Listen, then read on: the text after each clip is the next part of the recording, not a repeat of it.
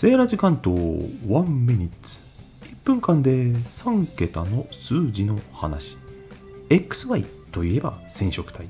では 1XY といえばそうあの3桁の電話番号。何連想しましたか？これ分類がありまして特に認知度が高いものを A 分類とされています。実は14種類もあるんですよ。概要欄にまとめてみましたが。皆さんいくつご存知でしたか？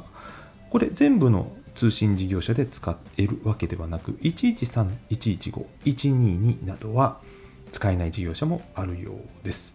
はい。警察や消防があまりにも有名すぎますけれどもねいち早くということで児童虐待児童相談なんかもね追加されたりちょっとずつは変わっているようです。118も後から追加されたってご存知でした？皆さん使わないに越したことはありませんが何かあった時は思い出してくださいね。